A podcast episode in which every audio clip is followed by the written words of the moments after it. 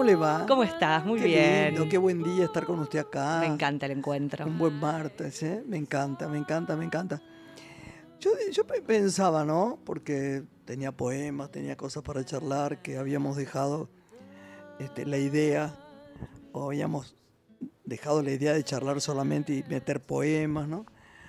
La poesía es una cosa bastante difícil, en el espectáculo lo decimos, porque eh, como decía Alfredo Alcón, decía que mi, adorado amigo, cuando hacía los versitos, esos versitos que los hacía por algunos sitios, el este, país. algunas bibliotecas, algunas salitas chiquititas en, en los barrios, la poesía no tiene seguidores, tiene amantes. Entonces se hace complicado si la gente este, dice, uy, poesía. Telma Viral me contaba que sus alumnos, ¿no? Eh, adoraban sus clases y estaban muy contentos, salvo en el momento que ella decía, bueno, ahora vamos a la poesía. Y hacían, uh, después de varias clases, después del entendimiento, porque la poesía no es para recitarla, ese es el error. La poesía es para leerla. Y hay que disponerse a recibirla. Que uno sepa hasta el último mm, guion, hasta el último hasta la última palabra de ese poema hay que leerlo, para eso se hizo. Entonces la gente de pronto adquiere una cosa, ¿no? Crea bellas imágenes en la cabeza y va muy bien. ¿Y a qué venía todo esto? ¿Qué le iba a decir? Que, ah, bueno, le iba a contar que íbamos a hacer poesía, pero después también me puse a, pensar que podríamos contar un poco lo que vimos estos días, ¿no? Que me parece que, ¿qué le parece? Me encanta. Sería bueno, ¿no? Yo vi algo que me gustó mucho, que fue Cabaret, mucho, y eso que, que estaba con este pensamiento en el fémur que me tiene, la verdad, bastante cansada, y hay momentos en que me da un dolor terrible. Hay sillas de época, porque esto es un cabaret montado como un cabaret. Por el maestro Alberto Negrín, que ya nos visitó, arquitecto, escenógrafo, que transformó el liceo, ¿no? Para esta apuesta. transformó el liceo y con un equipo de gente, con unos talentos enormes, enormes. Es la primera vez que había visto mucha gente, no quiero eh, nombrar uno y olvidar otros. Pero por ejemplo, el Mike Amigorena mm. hace, el Mike como le decimos, hace un trabajo Espléndido tan excepcional, porque de Flores ya sabíamos que bailaba y cantaba bien. Hay una chica, qué lástima que le dejé el programa a mis otras compañeras que venían, porque a la salida llovía y llovía y llovía. Bueno, eh, perdí el, el, el, el, programa. Pero el programa, no hay una cosa más que el programa, una especie de de catálogo de quién es cada uno, que no estaba en el programa. Bueno, no importa. Hay una actriz, una cantante, que tiene algo de Nacha Guevara.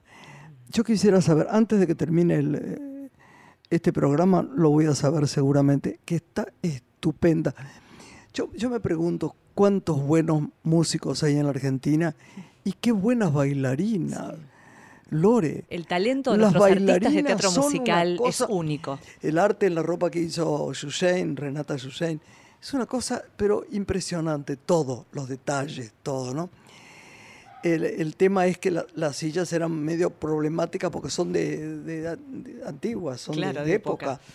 Y no pude apoyar bien la espalda y me dolió mucho. ¿Sabes a quién vi maravillosa también? A Graciela Pal, ¿no ah. sabes?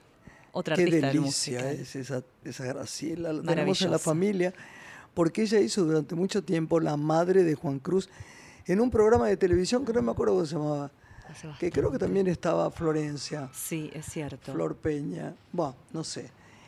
Y después vi, este, me instalé con este dolor a no, sentarme en un sillón que tiene una posición para mí en pilar buenísima. Viste que hay sillones que aunque son viejos, son de uno, y uno apoya las piernas en una apoya piernas de esas y la, y la, y la cintura y todo lo demás. Y bueno, y me puse a ver una, una, una película que no me gustó mucho. Y dije, voy a ir al cine, porque la verdad es que hay que ir al cine a ver los films, no hay que verlos en casa. ¿Y qué fuiste a ver? Me fui a ver, porque Lehrer y, y, y yo los sigo mucho, dijeron que eran buenas, ¿no? La película. Bueno, entonces me fui al cine y los había leído, que la habían ponderado bastante, etcétera, como es lo, lo personal, ¿no? Para que después me cuentes un ratito tu experiencia de todo lo que has visto últimamente. Voy al cine, me siento con dos amigos queridos, uno que había llegado de esos lejanos lugares este, de los pingüinos que yo amo. Puerto Madryn. Exacto. Y de las famosas ballenas que son de, Puerto de otro mundo, ¿no? En Puerto Madryn. Juan. ¿Y quién estaba conmigo? Y Soli. Entonces, Soli dice, yo no iría porque es una película de miedo. Digo, mira que la han ponderado muchísimo. Hablas de Cementerio de Animales. Entonces me dice, ¿cómo se llama? Digo, se llama Cementerio de Animales. Y es basada en un libro... De Stephen King. De Stephen King. Que realmente escribe como los dioses en esa clase de cosas. Era una remake, porque ya la habían hecho hace 20 años, sería más o menos, Santiago sabe. Hoy estoy dubitativa porque estoy dolorida. Bueno, nada Usted me ayuda todo hoy. Entré al cine, empezó el tema este, de la película, de, un lugar donde ellos van a vivir, más o menos tranquilo. Hay ciertos ruidos, la mujer venía de una experiencia malísima. Va creciendo, creciendo la película. Yo pensé que estaba de animales. Hay un cementerio de animales donde reviven un gato. No voy a contar más porque si alguien lo quiere venir y de pronto no resistí más. En el momento en que matan a una chica de, ocho, de 9 años, te fuiste. Me levanté y me fui. Me estalló el corazón. Sí. Pero qué cosa increíble, cómo es soportable algunas cosas y no soportables en otras.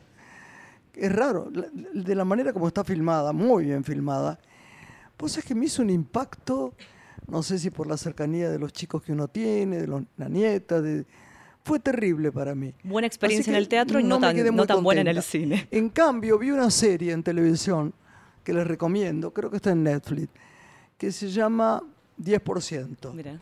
que es la historia de una, es una especie de Tommy Pascus, porque es una agencia de representantes artísticos donde cobran el 10%. Y aparecen unas actrices y unos actores deslumbrantes muy, muy bueno. Te distendiste después de ver Cementerio de Animales. Sí, claro, claro. Me, me puso el, corazón con vía, qué sé yo, muchas actrices que en cada capítulo una representa algo claro. poderoso, el Festival de Canto. Véanlo porque vale la pena. Bueno, hablaste de poderoso. Yo vi una obra poderosa el pasado fin de semana en el Teatro San Martín. Vi Hamlet de Shakespeare, dirigida por Rubén Schumacher e interpretada por Joaquín Furriel, que me invitó ante todo a pensar en la educación del espectador. Quiero destacarte que es una obra necesaria de ver porque el texto de Shakespeare es realmente impresionante, refiere a la condición humana y atraviesa todo tiempo por su contemporaneidad. Pero digo que fue tal el, padecimiento que viví como espectadora pensando en los artistas ¿no? que, que llevaban a escena un texto largo y complejo que me permito invitar a la reflexión acerca del respeto que impone el teatro. Cada cinco segundos un espectador tosía y comenzaba un interminable concierto de toses que comulgaban con la música de los celulares que muchos no habían apagado antes de comenzar la función. A pesar de los pedidos de silencio que hacía el público, las toses continuaban, los sonidos del chat de los celulares. si estuviera Antonio Gasalla ahí, lo que hubiese hecho. Pero se sumó la apertura de caramelos ¿no? Qué terrible. y a mi lado tres chicos que comían pochoclo como si estuvieran viendo una película de acción en su casa. Viendo Hamlet. Viendo Hamlet. Como te digo, tres horas, dos Pero yo no quiero enfermarlo de trascendencia. ¿eh? Hamlet o la obra más pequeña que se dé en el último teatro under. Total. No tiene que ver eso, No, tiene no. que ver con la educación de saber que no se puede. Sí. Yo una sola vez me olvidé de bajar, no tenía el chiquito al lado, que siempre. El chiquito profile que me apaga los celulares, y lo dejé. Ay, cuando sonó, me querían matar, y eso que era una obra graciosa. No, muy feo, muy feo, muy feo. Yo cito esta obra porque el momento culmine sucedió en el segundo acto, cuando Furriel hace su monólogo del ser o no ser, y allí, al comenzar su monólogo, sonó un celular y después sonó otro más. Y veníamos de un ¿Cómo? intervalo. ¿Cómo? En el momento del Sí, monólogo, repito, sí, del ser y no sí, ser, sí, claro. comienza él y, em- y suena un celular. Y a los pocos segundos vuelve a sonar otro celular. Y digo, No. veníamos de un intervalo donde se volvió a pasar el mensaje grabado que se pedía que se apaguen los celulares. Bueno, si por todo lo que habíamos vivido en el primer si acto. Alfredo volviese, estuviese acá, Se retira no de la estuviera escena. en otro plano, como está, para la obra. para la, para. obra. Educado Furriel. Porque es romper la magia de un momento impresionante, como es Hamlet. Uno se pregunta en realidad si estas obras este, que convocan por su título y por sus intérpretes son vistas por gente que tal vez no suele ir con frecuencia al teatro, ¿no? Y cree estar en, el cine o cree estar en su casa viendo una serie y no comprende, como decimos, el respeto que merece un artista y el hecho artístico, ¿no? Ante todo en sí mismo, que, que todos contemplamos como espectadores. Porque estas situaciones que describo, en lo personal creo, que impiden elevar ¿no? la experiencia del teatro. Y es un hábito que va increyendo en los últimos tiempos, donde el celular no permite justamente despojarnos de lo inmediato, un tramo de nuestro día, una, dos horas, tres, lo que dura una Pero función. vos no crees que aparte de esto, de la pieza de teatro, ahora estamos esperando un, un- un querido invitado. ¿Vos no crees, digo porque eh, es muy amigo, yo como no creo en los muertos, ya está, lo hablo como si fueran vivos, ¿no? De una persona que yo amo. Y esa persona, si alguien le hubiera dicho a esa persona que vamos a nombrar después, que había un celular donde alguien estuviese hablando, dialogando o- haciendo una acción artística, se hubiera muerto. No hay derecho a hacer esto. Pero ¿sabes qué? Está creciendo tanto la manía. Porque mismo estos días, cuando fui a comer rápidamente por este dolor de mi pensamiento, nunca, nunca pude ver los ojos de la gente. La gente estaba metida mirando para abajo, en general, en todas las mesas, sin hablar, de a dos ni te digo, mirando el celular o escribiendo. ¿Hasta cuándo va a ser esto, Sí, según vos? No hay contacto. Es muy difícil. Pero me, me- me preocupa mucho que suceda en un ámbito tan sagrado, ¿no? Como es un espacio artístico donde todos vamos a prestarnos a comulgar con lo que está pasando allí. Y que en una obra, como insisto, es Hamlet, que requiere la atención del espectador y la conexión con el otro y con lo que sucede, tampoco se logre. Yo hablé mucho con él, él estaba muy feliz, pero muy preocupado, es una pieza muy difícil. Decime tu comentario, ¿cómo lo viste? A mí me pareció una obra, como dije al principio, muy poderosa, donde rescata una puesta en escena formidable, una música transformadora Es Schumacher, ¿no? De Rubén Schumacher. Este, me gustó mucho el trabajo de Claudio Dapasano, que pone en escena todos los dispositivos que adquirió cuando se formó con la banda de la risa. Y Joaquín hace un trabajo realmente formidable, como también Belén Blanco, a quien hay que, que rescatar, ¿no? Este, todo el elenco está muy bien, pero la obra, digo, ante todo, que habla de la condición humana y de lo que nos pasa en todo tiempo, es una obra para mí necesaria de ver. Bueno, hacemos una, Una pausa, pausa. y viene nuestro invitado. Mm, Qué muy universo en bien, el que vamos a bien. introducirnos.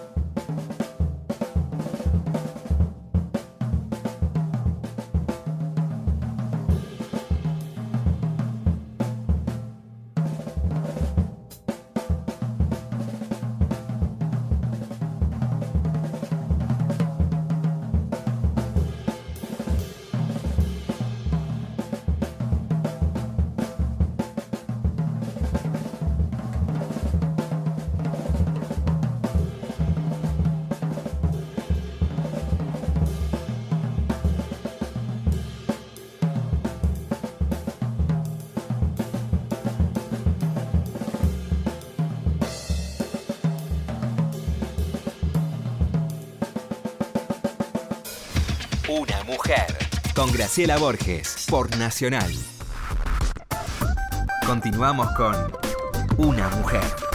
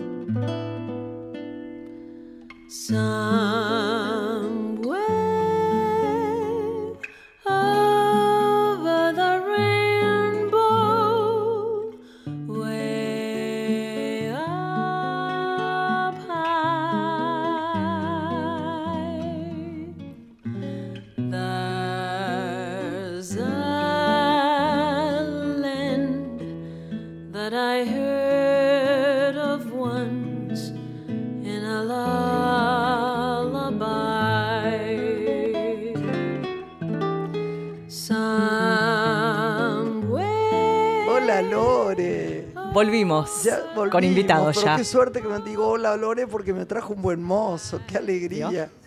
Un buen mozo que además tenemos en común gente que amamos, así que nos da mucho gusto que esté acá con esa sonrisa sanadora.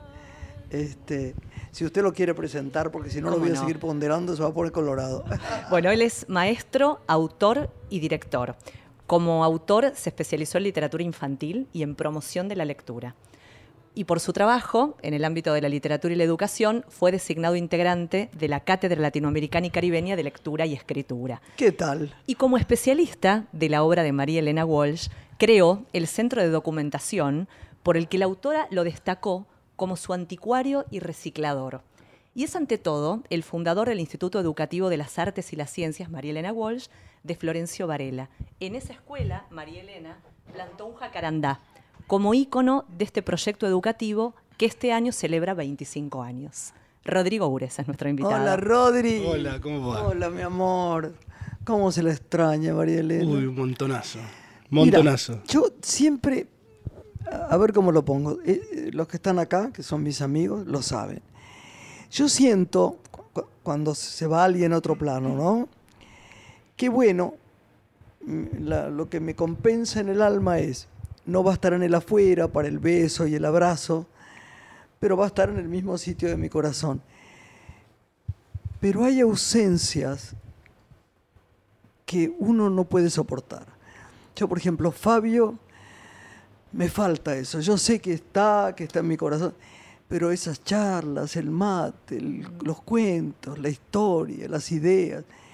Y María Elena es otra, ¿no? Es otra de una persona que fue conmigo tan generosa, tan preciosa, tan valiente. Además, tan como era ella, ¿no? Cuando se enojaba, se enojaba. Era brava la María Elena. Era brava. Era brava. Pero rescato una de las palabras que vos decís, que es la generosidad. Yo creo que, bueno, conmigo fue la persona más generosa del planeta, porque yo era, Conmigo ni te digo. era muy pequeño. Yo tenía 19 años y, y ante una necesidad de, de ayuda, bueno, yo, yo estudiaba acá en Canal 7, estudiaba producción de televisión, y de golpe mi familia decide armar un jardín de infantes, que es el que Lorena dice que hace 25 a- años atrás María Elena plantaba jacaranda, y yo no tenía nada que ver con la educación, pero sí tenía un recuerdo de infancia muy fuerte, que era la obra de María Elena. Y entonces tomé coraje porque era difícil hablar con María Elena si no tenías amistad, era difícil llegarle. Y Porque era corta. Era corta. Era corta. Pero cuando entrabas era una nena más jugando al lado tuyo. Y le digo, mire, María Elena, no la tuteaba en ese momento. Mis papás son panaderos, vendieron una panadería para armar un jardín de infantes y yo no tengo ni idea, pero me encantaría que se pueda llamar como, como usted. Y para mi sorpresa me dijo, bueno, ¿Viste? Pues es que caminaba a la radio, a la anterior radio que yo estaba allí. En la isla. ¿no? Siempre me parece que no es posible no haber estado nada más que en Radio Nacional, que es la, la radio que durante tantos años estuve, hace miles de años, qué sé yo. Y vino. Ya no estaba bien, estaba con bastones. Y muy dolorida. Y fue tan adorable. ¿Viste cuando te te pasan cosas raras? E- Ese día, justo además, hablé por teléfono con Idia Vilariño. ¿Puedes creer? La uruguaya esta maravillosa que la gente debe recordar porque la he dicho mucho, no, lo hemos dicho mucho en este programa, que para mí es la poetisa más grande que hay, no sé, sobre mucha gente, la uruguaya. Y ella estaba allí. Y ella hablaba y yo la miraba a los ojos y sabía que estaba dolorida y que la estaban esperando para llevarla a su casa que quedaba a tres cuadras de esa radio. Y me puse a llorar.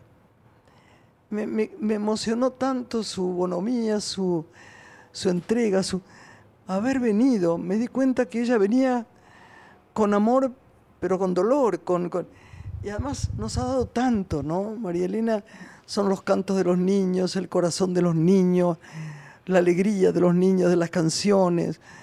eh, no sé, se- esas dedicatorias de los libros Ah, ¿viste? míos, yo los miro cuando estás un poco triste y es- lees cartas de gente que te ha amado, en- en general que se ha ido, te agarra una cosa tan fuerte, tan y las de ellas han sido maravillosas. Yo le agradezco su amistad, no me siento merecedora, pero le he querido mucho, mucho, mucho. Sabes que yo hablaba con, con Sara Facio el otro día sobre ese tema, sobre las presencias y las ausencias. Y María Elena eh, era muy desapegada de los objetos. Y de repente, Muy, yo tengo algo de ella acá. de repente había cosas que vos lo veías y era una genialidad. Y se decía, toma Rodrigo, para vos. Por ejemplo, el último disco de Platino, ¿viste? Cuando esos cuadros gigantes que, que le da que yo- toma. Y era un- una maravilla. Yo digo, pero ¿estás segura, María Elena? Vos lo vas a tener mejor que yo.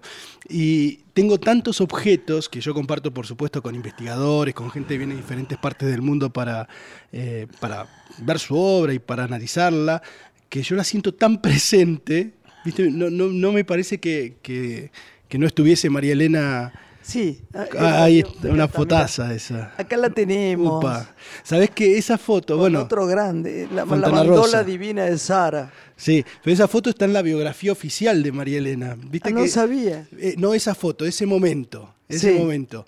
Eh, pues Sara Facio le rindió un homenaje hermoso, que es eh, Retratos de un artista libre, donde está la, la foto de María Elena desde las primeras de estudio, cuando era muy chiquita en Ah, yo Ramón no Mejía. tengo ese libro. ¿Cómo que no lo tenés? Lo- Pero qué raro. Y ahí estás, estás con unas coronas. Con esa, creo que esa corona la tenés vos en, ese, en la foto. Ay, mirá. No, una, una foto hermosa. Y también eh, es lindo ese libro. Bueno, para mí es muy lindo porque decidió María Elena y Sara que haya una foto de la escuela.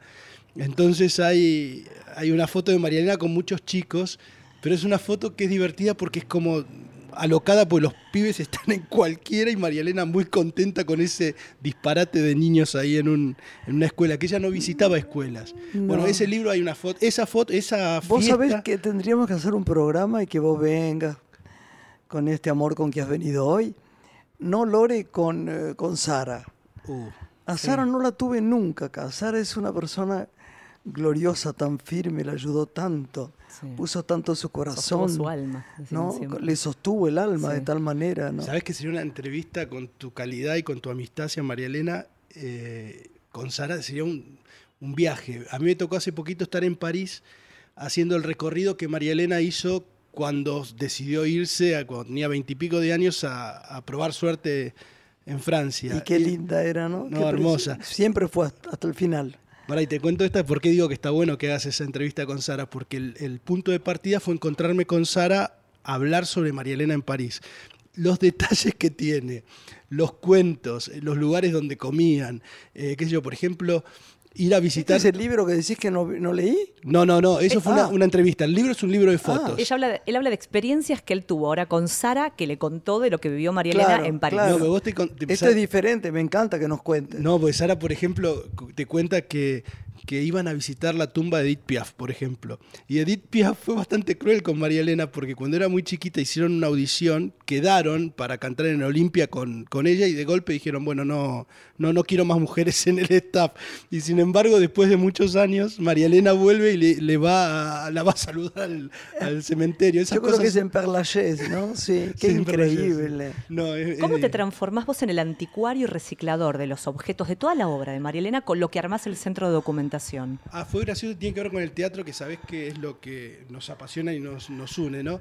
A mí siempre me llama la atención el, primer libro, el primer espectáculo, eh, nada, porque me parece que es el punto de partida. Y, y entonces María Elena tiene una comedia, llamó Los sueños del Rey Bombo, anterior a Canciones para Mirar, y que dirigió Roberto Aulés. Y entonces yo le pregunto, pues aparece en algunos lados y me dice, no, Rodrigo, esa obra no. no, me, me cerró. ¿Cómo? No, No no, no, no, quiero, no hablo, no tengo el libreto, no te- era, la, la- la sacó. La tenía negada en su producción. Negada, no la quería. Y entonces un día que nos juntábamos, no- nos juntamos en la casa, me dice, toma. Y entonces me, me tiró el programa de 1959. Y entonces yo que, que nada, que me interesaba saber, empecé a marcar qué actores estaban vivos, quienes no me fui a la asociación de actores, conseguí los teléfonos y entrevisté a todos y armé la obra con los relatos, porque no, no, no hay guion, no hay nada, no hay nada. Y entonces ahí Marianela entendió que, que de alguna manera a mí me gustaba esto de indagar por, por esos lados y entonces me empezó a dar objetos y cositas y ediciones y libros que yo, por ejemplo, Dailan Kifke, que es su novela más emblemática para niños, está en chino, sí. en francés, en Sí, italiano, en inglés. sí. Y esos objetos que son imposibles conseguir. Que no están en la biblioteca, los tenés vos, en el centro no, de sí, documentación. están y entonces ese centro de documentación que, que logré hace un par de años con un crédito del Fondo de las Artes, reúno todo este material de María Elena. Pero viste que ella era muy generosa y muy... No le daba mucha trascendencia a sus cosas. Digo, le daba trascendencia Sí, sí, en sí. el alma, pero, pero regalaba, daba. La habrá despojado. Eh, me regaló un animalito divino que trajeron de, de Canadá, tallado, que se lo había regalado a María Herminia Avellaneda. Lo había dejado y, me dice, "Co- como nos querés tanto a las dos, yo te lo regalo. Y lo tengo ahí. Y encima lo tengo guardado en una suerte de valijita con cosas. Y yo digo siempre, ¿para qué tengo las cosas guardadas en valijita? ¿Quién me lo va a robar? Em, De tanto que uno lo quiere, error gravísimo. Hay que ponerlo a la vista, usarlo, tenerlo. va. Bueno, voy a cambiar ahora. Qué bueno. ¿Quiénes pueden visitar este centro de documentación con toda la obra de María Elena? Eh, bueno, la gente que realmente sea especialista o necesite entrar en el mundo de la cultura para niños. No es un espacio abierto, en realidad es mi archivo, mi lugar de trabajo y por supuesto que todo el material está a disposición de quien, de quien lo necesite. ¿Y los hitos de la escuela en estos 25 años, de la escuela que lleva el nombre de María Elena? Bueno, muchos, muchos. Por ejemplo, eh, qué sé yo. Bueno, primero la presencia de María Elena. Ahí plantando jacarandá. Ayer, por ejemplo, Palito Ortega, que es el autor de la música del jacarandá, nos Yo mandó. me acuerdo, lo- No. lo hemos cantado con él en casa de ella mil veces. nos mandó, nos mandó un mensaje hermoso y todas estas cosas que nos mandan las llevamos a los pibes para que entiendan procesos creativos, por ejemplo. Entonces Palito nos decía, la canción del jacarandá, María Elena me la leyó, yo agarré la guitarra, empecé a tocar y salió Al de... este y al oeste, llueve y lloverá, una, flor y otra flor celeste del jacarandá. Ahí va. Bueno, entonces de una hizo canción, dice, la toqué con la guitarra y fue la melodía. María Elena se rió, quedamos de acuerdo que así era. Entonces eso llevado a los chicos es una genialidad porque esto de saber que el arte puede ser un proceso, pero también puede ser un momento de inspiración y un golpe y estar de acuerdo y ser amigos y crear juntos. Que yo estudiar historia con los monólogos de Pinti y cerrar el año los chicos estudiando con Pinti ahí mostrando cosas. O Jairo que se les aparezca un acto a cantarles el himno y se va. Bueno, esa escuela tiene esta, esta maravilla, que yo, Sandra Mianovich. Por lo general los, los amigos que van son todos muy amigos de María Elena. Y bueno, hay un proyecto re lindo que es sobre cine nacional, pero no sé. Contale a Graciela. Sí, sí, un Esta escuela está en. Florencio Varela. Vamos a un poquito esto. sabe, ya lo habíamos Vos ya hablado. sabés que adoro Florencio Varela, ¿no? Eh, Está cerca de la. de- de- No, porque ahí trabajé durante 16 años. En Florencia Varela no sabía. Sí. ¿Cómo? ¿A dónde haciendo Bueno, qué? Se agrandó Chacarita, dijo la chica. No, no, no. Trabajé. Iba continuamente a la olla popular del padre Miguel, Ah, claro, el padre Miguel, por supuesto. adorado por mí, que después dejó de ser, por suerte, una olla popular. Hicimos las guarderías para que venga, para tener a los chiquitos cuando lo- los médicos no venían. Lo contamos siempre, porque ¿dónde iban a, a ver chicos? Eh, ¿Dónde lo iban a dejar? Y la madre, a veces, hasta uno muy enfermo, lo dejaba para no dejar a los otros. No tenía cómo venir, ni tomar un colectivo, ni hacer nada, no había lugar donde. O sea que ¿dónde iban a ir a Buenos Aires a, visitar a un médico? No, terribles cosas. Y iba por ahí. Se me paró el auto en esa... Siempre tuve fe en toda la gente que vive en el conurbano, porque tenía un auto que siempre se paraba y siempre se paraba al lado de una villa. Y yo siempre dije, si me paran acá, me salvan. Si me quedo en la calle Alvear, me matan. Feo decir eso, ¿no? Feo, pero una vez me pasó algo parecido en- volviendo de Punta del Este, en fin. Pero este, lindo, lindo, lindo. Bueno, medalla eso. milagrosa esa, Me eh, gustaría que, que hiciéramos algo ahí. A Lo vamos, lo vamos a organizar ¿Cuál es el tiempo. proyecto de No, Ciudad el Nacional? proyecto es que, por ejemplo, con, con figuras, en el caso de Graciela, que tiene una trayectoria así muy fuerte en la filmografía, la idea es que los chicos elijan en común acuerdo con el artista una película y durante un periodo analizarla desde todas las materias que ellos tienen, porque la especialización de ellos es, es en ciencias sociales, arte y ciencias sociales. Entonces, es eso, o sea, es puntapié, es el visto bueno, es estar un minuto Pero no, tomando y el té. además yo quiero ir a disertar con ellos, a ver cómo es su pensamiento, qué pasó. Como hicimos muchas veces en la provincia. Hubo una reunión en el. No era en Tilcara, era mucho más lejos. Un, un lugarcito, escuelita chiquitita. Llevamos esos. eh, ay, ¿Cómo se llaman? Esos eh, cine portátil o como se llame. Bueno, se llama de otra Cine manera. móvil. Yo soy una bestia. ¿eh? Cine móvil. Cine móvil, gracias Lorena. Y la pasamos, la- pasamos una película. Estaban tan contentos, los ojos desorbitados. Pero yo dije, lo que hay que hacer es después, ¿qué pensó cada uno de esta historia? Bueno, no? es un lugar genial. Y fue eso. tan lindo, después llegó la noche y ya me tenía que ir. Pero fue emocionante total. Hay que hacer eso. Lo vamos a hacer, lo vamos a hacer. Y Sí. María Elena, ¿sabés que ayer alguien que fue al evento recordaba una nota que María Elena había hecho en, en, en la revista La Maga, ¿se acuerdan? La revista Sí. La Maga. Entonces, Claro, mucho. eh, ella había dicho en algún momento la gente de la cultura son los desaparecidos de la democracia. Eso tiró, un- viste, María Elena titulaba, siempre tiraba ¿Son los que? desaparecidos de la democracia. Ah, claro. Y en algún momento dice, en dos o tres números después, dice, el sábado estuve en Florencio Varela y cuenta la experiencia de encontrarse con la comunidad y dice, el sentido social que vi ahí hace que mi frase y hace referencia a esto que había dicho, como que había un poco de esperanza en estos lugares eh, chiquitos que iban a crecer. Y bueno, de hecho la escuela cuando fue María Elena tenía apenas tres o cuatro salitas y ahora tiene un montón. Qué bueno. ¿Y qué te enseñó María Elena a vos? Eh, bueno, a reírme. María Elena era lo más gracioso que pudiera. en la Lo más charla, gracioso, tiene humor negro. Humor además. negro, era buenísimo, era buenísimo.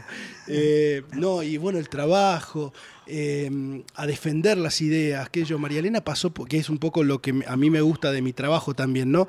Poder pasar de la literatura infantil al periodismo, del periodismo a escribir teatro, escribir teatro, a de repente a dar clases, esto de ser polifacético y siempre manteniendo ética en el trabajo. Y eso era María Elena, para mí era una... Y además consciente de sus pensamientos. Sí, Ella defendía, quería a un periodista, yo no lo voy a nombrar, ¿eh?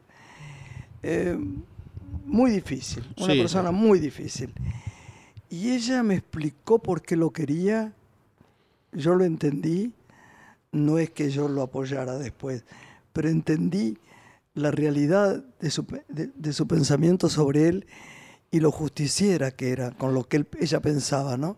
Era inamovible. Sí, y era tenía- muy, muy sana en eso. Yo creo muy- que sé cuál es el periodista y creo que iban de. Mariana tenía ese grupo de amistades que iba de repente a una persona muy. muy potente, muy fuerte, muy empresario, muy. y de repente se iba a cantar con el padre Mujica a la Villa 31, en el mismo momento y en Ese lo simultáneo. amamos todos. ¿No? Al padre Mujica lo amamos todos. Pero este, yo lo- otro que extraño, ¿ves? Pero, pero sí, pero ella era muy justiciera. Ella decía, quiero a Lorena, viene alguien que no la quiere y dice, no, porque tal, ella la va a defender, o a vos, o a mí, o al que fuera. Es, era una persona maravillosa en eso. Sí, buena amiga. Sí, amiga maravillosa. ¿Toda su obra eh, está siendo visibilizada en los ámbitos educativos en general? ¿O hay alguna que vos digas, esto debería rescatarse y que los chicos lo conozcan? De toda su Eh, producción, sí, pienso, eh, ¿no? Sí, tiene una obra, sabes que no es tan grande la obra de María Elena, pero, o sea, es grande por, porque es grande, pero no es mucha cantidad. Y de repente hace poquito se cumplió años de un libro de lectura que se llamó Aire Libre, que era un libro muy interesante porque era un libro para segundo grado donde no había nada que te enseñaran de escuela, pero era una, escuela, una familia de titiriteros judíos que se iban a un pueblo y que prendían, o sea, sentido social total, que un libro sería un golazo ahora. Y por ejemplo, la editorial no lo, la editorial que tiene los derechos de Mariana no lo publica. Pero hay material muy, muy interesante, inclusive material para muy chiquitos. Hay un- una cosa muy loca. ¿Se acordás de esos discos que eran flexibles? Que había muchos que venían con las revistas que eran de poesía, que eran discos Sí, sí. Halcón, por ejemplo, que Es vos lo nombraste, narraba mucho eso. Y hay uno de María Elena que eh, lo leía Pinocho, Mareco, que era eh, con Pinocho en el zoológico. Y son textos muy lindos de animales, que esos sí son el 60, por ahí, que digo, eso es un libro de María Para Elena reeditar. para reeditar, que es un golazo. Pero bueno, hay, nada, ahí hay un criterio editorial que, bueno, están los especialistas de los libros que por algo no lo ponen, pero claramente ¿Se siguen vendiendo libros de María Elena? Yo sabes que creo que sí, no, no, no sé realmente. Yo estoy pero- convencida de que las madres regalan para los cumpleaños de los chicos muchas veces libros Bueno, de en las María escuelas eh, es un libro siempre presente, ¿no? lo en, que hay- en la selección que hay por año en cada grado. Sí, por ejemplo, en nuestra escuela es casi es re obligatorio los niños de, de jardín de infantes hasta sexto año tienen pensado en qué momento leen qué libro de María Elena y terminan la primaria conociendo la obra completa. Qué bueno. Y en secundaria empiezan a leer las canciones para ejecutivos, las canciones, el cancionero contra el mal de ojos, sus novelas y por supuesto toda la crítica periodística y todo el material de, de, viste, por ejemplo, Desventuras en el País Jardín de Infantes, que fue un golazo en, en- en el, en el 79. Entonces, pero en las escuelas sí, yo creo que los títulos El Reino del Revés, Tutu Marambá, son Dylan Kifke son los libros que, que leen todos y Obligados. obligados. El No, objeto, contale. ¿Qué estás haciendo ahora? Me, Sí. me importa. Bueno, estoy justamente con varios proyectos que tienen que ver con María Elena. Uno que es, eh, tiene que ver con un libro mío de poesías que se ¿Qué llama se llama? Versos salados para cebollitas. ¡Ay, Los- qué o lindo sea, título! El verso para cebollitas es de María Elena y el alados es porque es un libro de poemas donde la protagonista es María Elena que se encuentra en el cielo con sus 14 eh, poetas favoritos. ¡Ay, qué linda! la Eh, y entonces ahora hay una titiritera que lo quiere llevar a- al espacio títere. Y que, que- que sea un espacio de encontrarse con un, un solo títere, niños, libros y leer juntos. Ah, vos no sabés, eso le va a encantar más que a nadie a, a Lorena que adora esto, todo esto. Eh, Y a mí también, porque mi nieta escribe. ah, mi- mira. Le toca leer libros de María Elena. Claro. Es momento ya, Bueno, le a los vamos, a, ocho le- años. le vamos a hacer llegar libros de María Elena para No, que tenga. yo tengo acá mm, bastantes, los guardo como oro por tan dedicados especiales, pero ella no sabes cómo escribe. Escribe fantástico. Y otra ratinga de la familia es Lara, su hija, la hija de... Son todas muy culturosas con la poesía y bueno. con todo, ¿no? Sí. Sí, Por lo no- menos amantes de la lectura, que es nuestro este gran honor, ¿no? Ah, que abracen los libros de la manera que lo hacen. lectoras. ¿Qué objeto es el más preciado que tenés en el centro de documentación? Eh, bueno, un Otoño Imperdonable, que fue el libro, el primer libro que María Elena publicó a los 17 años, pero con dinero de ella. Y lo, lo loco, lo lindo, lo simpático que a los chicos Mirá, les encanta mirá. es que su papá le había regalado una alcancía con forma de libro, no de chanchito. Entonces ella iba guardando el dinero para publicar ese poemario. Entonces obje- se fueron solamente 500 ejemplares y bueno, tengo uno autografiado por ella y, y nada, y es muy, muy lindo porque ese fue el que, viste que el libro de autor, el primero todos lo regalan, viste que quieren que su libro gire. Y María Elena de- contaba, y me contó una vez, que la gente se lo compraba, o sea, porque era muy bueno el libro. Ay, y tenía amor. 17 años. Y ese libro fue el que le llegó a Juan Ramón Jiménez, vaya a saber cómo, y cuando vino en 1948 Juan Ramón Jiménez, todos los poetas jóvenes, María Elena tenía 18 años, eh, lo fueron a recibir al puerto. Y alguien sacó el libro y le, le señaló, dice, No. María Elena Hugo, Tony Imperdonable, se la señala, y fue ahí que recibió la invitación de Juan Ramón, y María Elena estuvo viviendo en Washington con Juan Ramón y su esposa. Ay, mira qué cosa Entonces ese objeto para mí es lindo porque me invita a, a- a contar a los pibes y que lean la poesía de María Elena a los 17 años. Y después otras cosas que son muy locas, por ejemplo, afiches, eh, ella, la bella, en Cosquín, ¿viste? Esos- esas cosas de- que no eran muy María Elena. O por ejemplo el, el programa del Maipo cuando ella hace No, figura pero invitada. ella se animaba a todo, ¿eh? Sí, se animaba, pero viste que era tímida María No, Elena. no, muy, muy. casi parecía antipática de tímida a veces. Bueno, esa es mi teoría. Y contestaba también, ¿eh? Duro. Me acuerdo de una señora muy conocida, mujer de un ministro, este, o de no sé qué de cultura, de, estos, de estas cosas que por ahí se inventan. No, no quiero ser mala. Se acercó en la peluquería, ella estaba con su enfermedad, ya con su- sus huesos mal. Y me contó a mí, dice, no, fue muy... Me dijo, ¿cómo querés que te hable ahora si estoy dando vuelta, la- que me están lavando la cabeza? Y tenía razón, le dije yo.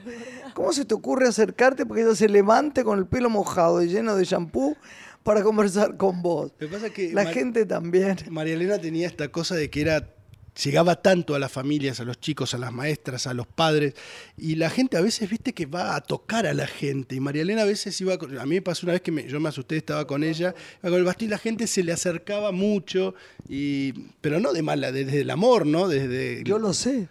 desde de querer, bueno, claro, a vos te debe pasar exactamente lo mismo, es desde el amor. No, es bárbaro. Lo que pasa es que hay momentos, si vos estás dolorida, lo, lo he visto estos días en, la- en las funciones, que te duele mucho si alguien te aprieta muchísimo, ¿viste? Y, y sucede que te aprieten.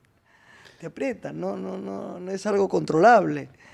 Y bueno, pero la gente es tan divina y a ella la han amado tanto, ¿no? Tanto, tanto más que a todos nosotros, Sí. que ha sido divino no tenerla, la verdad. Sara, desde algún lugar, Sara Facio continúa, ¿no? Este, difundiendo Sí, la claro. obra. Eh, bueno, se armó una fundación, la Fundación Mariana Walsh, que, bueno, que, bueno, Sara es la presidenta y después hay una, una cantidad de consejeros que somos siete u ocho consejeros, entre ellos que yo, Magdalena Ruiz Iñazú, Leopoldo Brizuela, Leila Gandolfo, y mm, bueno, muchos más no voy a nombrar, me y aparte me voy a quedar afuera, pero es muy lindo porque la idea es, es preservar la obra de María Elena y ayudar a jóvenes con in- iniciativa en, en el campo de la cultura. Ahora, en poquitos días, se va a entregar el premio Mariana Walsh, un, un concurso de cuentos que tuvo... Es el último premio mío. ¿Sabes? Yo también lo gané Lo ese, ¿eh? lo compartimos ese Sí, premio. ¿dónde está? Está por ahí. Sí, ahí está, ahí está. Por ahí está, con la carita de María Elena. Es divino ese premio. Ahora, ahora lo voy a mirar. Ahí está, mira, ahí está, acá Sí. lo tengo. Bueno, ese, bueno, es lindo. Este- gracias, mi amor, gracias, Santi. Bueno, ese a mí me tocó ganarlo con, con Premio María Elena Walsh, reconocimiento, bueno, para los dos, de labor y trayectoria, honorable Cámara de Diputados de la provincia de Buenos Buenos Aires. Aires. Sí, es una genialidad. Sí, lo, lo- se, se instauró hace Gracias, Santi. tres Otra o cuatro años y este escultor es un maravilloso, hizo esculturas de, bueno, por ejemplo, una escultura, la escultura más paradigmática de Alfonsín la hizo este mismo artista plástico, la de Fangio, hizo unas Ay, esculturas lindo, divinas, Sí, sí. la del chueco, es verdad, claro. es un, un gran... eh, un- bueno, y este premio, perdón que me quiero contar porque el- en pocos días, eso lo pueden ver por la prensa, se va a entregar el premio que, bueno, con dinero de la fundación, es eh, el premio al mejor cuento. Llegaron 1.200 cuentos de diferentes partes del mundo, París. Bueno, María Elena con veces eso es lo que tiene María Elena. Un premio María Elena convoca, creo que a veces, mucho más que eh, otros premios nacionales. Y bueno, y eso es de la fundación y eso es iniciativa de Sara Facio. Ahora va a haber otro evento muy lindo, homenaje a María Elena en la calle, eh, la Feria del Libro, donde va a haber una instalación muy linda donde está el, el hashtag grande como una como una ¿cómo llamamos que sabes esto? Como una escultura, como un stand gigante, Sí. la M, la E y la W y ahí la gente va a poder entrar y recorrer el mundo de María Elena en sus tres letras. Ahora, ¿sabes por qué además esto, a vos, si estás de acuerdo conmigo? Para un intelectual es muy difícil ser muy popular. Ella era muy popular, Sí. Es muy popular. No se da tan fácil, ¿viste? que es una combinación rara. Rara. Sí. No sé si Jean-Paul Sartre o la Simona en París eran populares como es María Elena en la presencia, en, en lo fuerte, en lo, el nombre. en el- Sí, es muy potente. serían muy mentados, muy queridos, muy halagados, pero por un núcleo chico. María Elena llegó al alma del pueblo. sí. Sí, y, sin em- y también esto de que las universidades le rindieran homenaje y tiene eh, doctorados honor y causas en Israel, bueno, en la Universidad de Córdoba, la Universidad de Buenos Aires, digo, también desde lo popular y también lo académico, es, es un fenómeno. Y bueno, y con amigas que, eh, que, bueno, estas fotos tenés que tener ese libro. ¿Cómo no vas a tener ese libro? Tengo, tengo, pero qué tonta que no lo tengo. Bueno, vamos a conseguir pero también. vos sabés que yo soy muy compradora de libros. Bueno, ese libro es maravilloso porque está las primeras fotos de Marielena, que debe tener tres o cuatro años, su DNI, toda su, su estancia en, no en me digas Ramos que no Mejía. lo tengo. A ver, ¿cómo se llama el libro? Retratos de un artista libre. Capaz que lo tenés y no te No, acordás. no lo Este tengo. libro se consigue hoy en No. las Sí, se librerías. consigue. Es de Editorial La Azotea, No te- editado no por, te preocupes, por Sara. Debe Lo estar en vamos la a conseguir. librería normalmente. Es, es un golazo. Bueno, y por supuesto, y ahí está retratado toda la, todas las amistades de María Elena.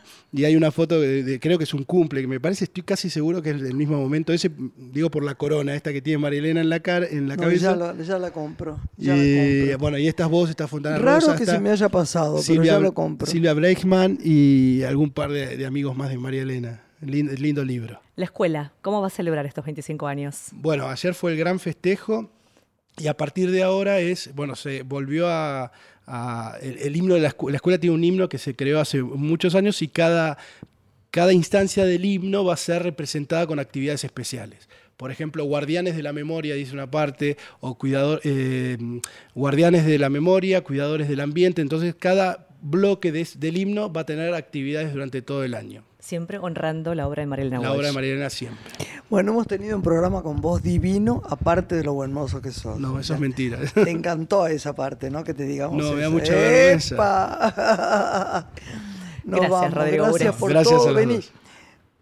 Convoquemos a la divina de Sara y en el espíritu a María Elena Por supuesto. para que venga y tengamos estas charlas divinas. Dale. Dale, ahí vamos. ¿Usted lo hace también, ¿Cómo Lorenita? no? Digo, va a colaborar para que venga, Sara. Lo hacemos. ¿Le hiciste reportaje alguna no vez todavía. en el programa tuyo? No todavía. Pero Ella tengo tiene que un hacerlo. programa, ¿vos fuiste? Sí, por, por sí, supuesto. divino. Yo lo pondero porque es maravilloso ese programa. Sí. Aparte es un programa donde, que lo levantan otros medios, o sea, las entrevistas que pasan ahí en Explorador. viste? Es un gran programa. Yo estoy muy orgullosa de eso, es la verdad. Bueno, nos, Nos vamos. despedimos, Hasta el linda martes. semana. Adiós, chiquitos. Hasta el martes. Una mujer se ha perdido. Conocer el delirio y el polvo. Se ha perdido esta bella locura, su breve cintura debajo de mí. Se ha perdido mi forma de amar. Se ha perdido mi huella en su mar.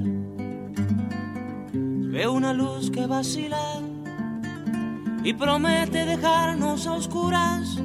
Veo un perro ladrando a la luna con otra figura que recuerda a mí. Veo más, veo que no me halló. Veo más, veo que se perdió. La cobardía es asunto de los hombres, no de los amantes. Los amores cobardes no llegan a amores, ni a historias se quedan allí. Ni el recuerdo los puede salvar, ni el mejor orador conjugar. Una mujer innombrable huye como una gaviota y yo rápido seco mis botas, blasfemo una nota y apago el reloj. Que me tenga cuidado el amor, que le puedo cantar su canción. Una mujer con sombrero, como un cuadro del viejo Chagall, corrompiéndose al centro del miedo y yo, que no soy bueno, me puse a llorar. Pero entonces lloraba por mí y ahora lloro por verla morir. Pero entonces lloraba por mí y ahora lloro por verla